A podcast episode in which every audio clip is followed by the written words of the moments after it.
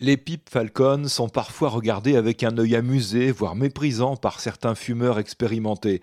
Pourtant, malgré leur aspect un brin suranné, les Falcon sont de drôles de pipes et d'excellentes fumeuses.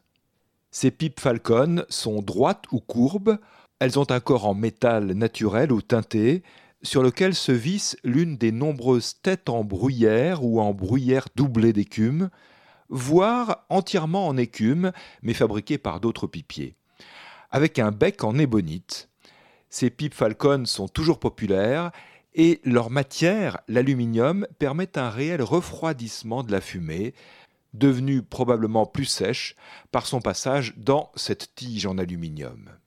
Elles ont notamment été conçues pour permettre de varier les plaisirs, en possédant ainsi plusieurs foyers pour une seule base, question de moindre encombrement aussi pour les gros fumeurs hors domicile, qui peuvent ainsi partir de chez eux avec quelques têtes et une seule tige. Il a été inventé par la suite le dry ring, une sorte d'anneau absorbant et jetable à installer sous la tête, dans la cuillère, avant de procéder au vissage mais l'emploi de cet accessoire est facultatif. Quoi qu'il en soit, et même si l'on peut discuter physique et chimie quant à la réalité scientifique des effets de l'aluminium sur la fraîcheur et l'humidité de la fumée, les pipes Falcon sont d'agréables outils pour déguster un bon tabac auquel elles donnent une douce saveur. L'histoire de Falcon, une américaine devenue british. Les pipes Falcon ont été mises au point en 1936 par un ingénieur américain de l'Indiana nommé Kenley Bugg. Elles se présentent sous la forme d'une tige en aluminium et une sorte de cuillère, pouvant accueillir des têtes interchangeables puisque vissées.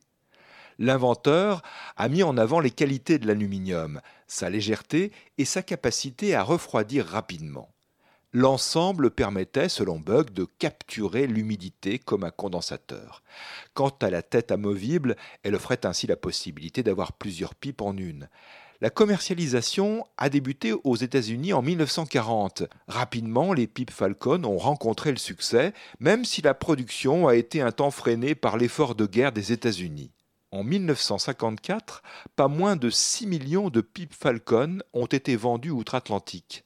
L'année suivante, le Britannique David Morris, directeur d'un groupe de bureaux de tabac, s'est intéressé aux pipes de la marque. Il a obtenu le droit de les fabriquer en Angleterre. En 1956, 30 000 pipes furent produites de ce côté-ci de l'océan.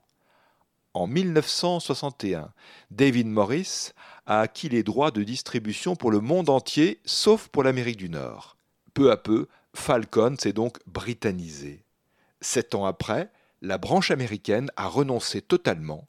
Rachetée en 1993 par Merton Limited, qui est devenu Merton Falcon Limited, la marque a de nouveau été vendue en 2007, cette fois-ci à un groupe australien, BPM International Limited. Cependant, la fabrication reste britannique à ce jour. pipegazette.com